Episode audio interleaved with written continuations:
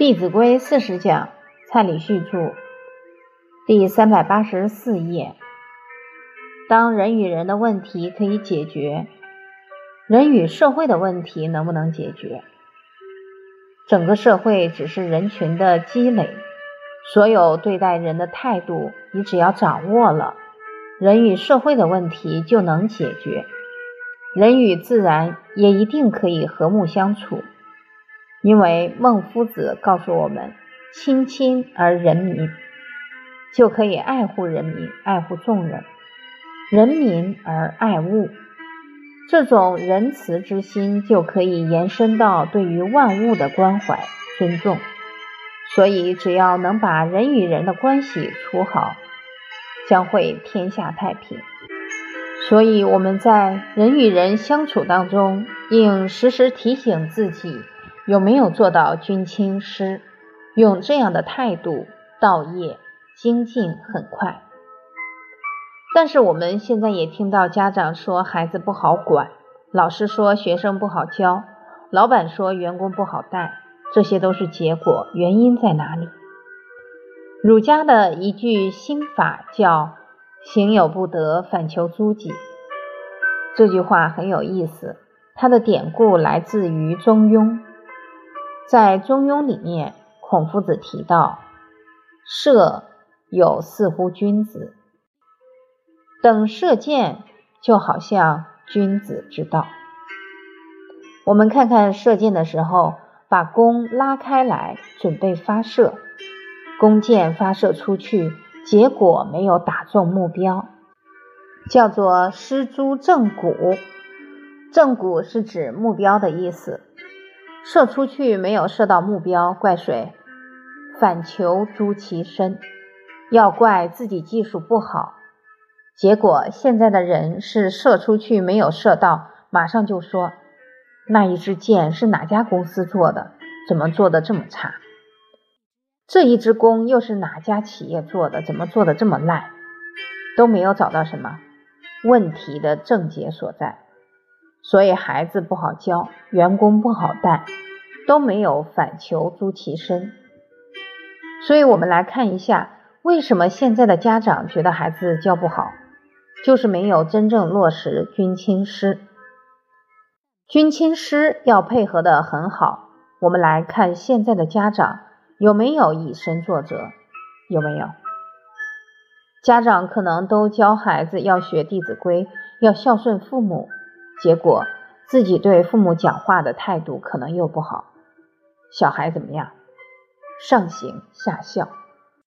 我记得有一个真实的故事，是有一个地区有一个不好的风俗，就是父母老到一定程度的时候，就把他们背到山上，就放在那里，自己就回来。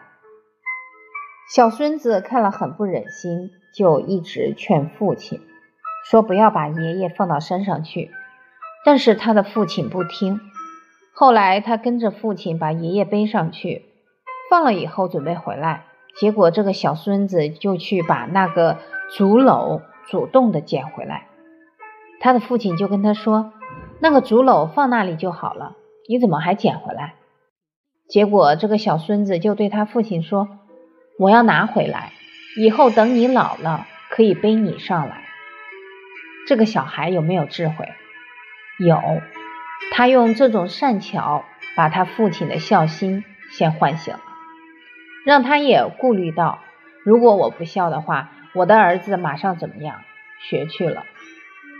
所以家长假如没有当好榜样，上梁不正下梁歪，接触的人越多，越能深刻感觉到家教真实不虚。所以，我们为人家长要先考虑到。君有没有做到？再者，家长一定会说：“亲，我做到了。亲是爱护，每天都尽心尽力赚钱给他花，是不是爱护？假如这个爱护没有智慧，爱之足以害之，把他宠坏了，那还得了？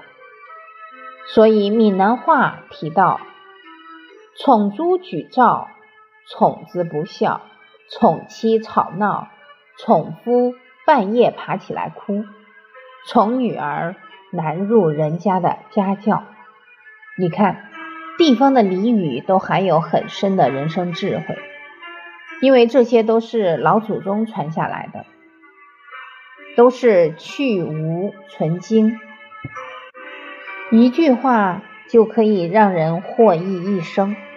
我们来看一下，宠珠举灶，宠猪宠的他跑到你的厨房，把你的灶都怎么样掀掉了？你看这句话多有道理。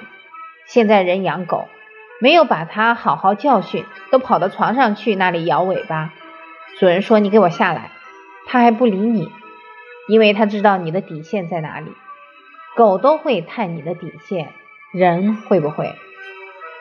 所以你教育孩子一定要非常有原则，不然一定会被孩子摸得一清二楚。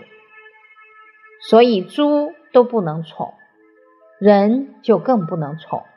因为宠儿子他就不孝。我曾经听一个朋友讲，有一对夫妇养了六个儿子，高不高兴？六个都是儿子，养了六个儿子，给他们买了六间房子，娶了六个老婆，一个人一个，通通都安排好了。这样的父母伟不伟大？结果下场如何？没地方住。这样是爱护孩子吗？害了，从小到大什么都帮他做好了，他只会升起一种态度：父母帮我做的都是什么应该的。所以到最后，大儿子还有一点良心，在一个猪舍旁边盖了一个小木屋给他们夫妻住。旁边的邻居看不下去，告诉他们：告你的六个儿子，要不要告？居家戒争讼，讼则宗凶，假如真的告赢了，六个儿子分配下去，每一个人养两个月，这养起来是什么结局？可能媳妇拿饭过来是用丢的，赶快吃。本来退休以后还可以活十年、二十年，结果被六个儿子去奉养之后，只能活三年，之后又得癌症，每天气死了。早知今日，何必当初？所以教育孩子要以德为本，这样才是真正爱护他。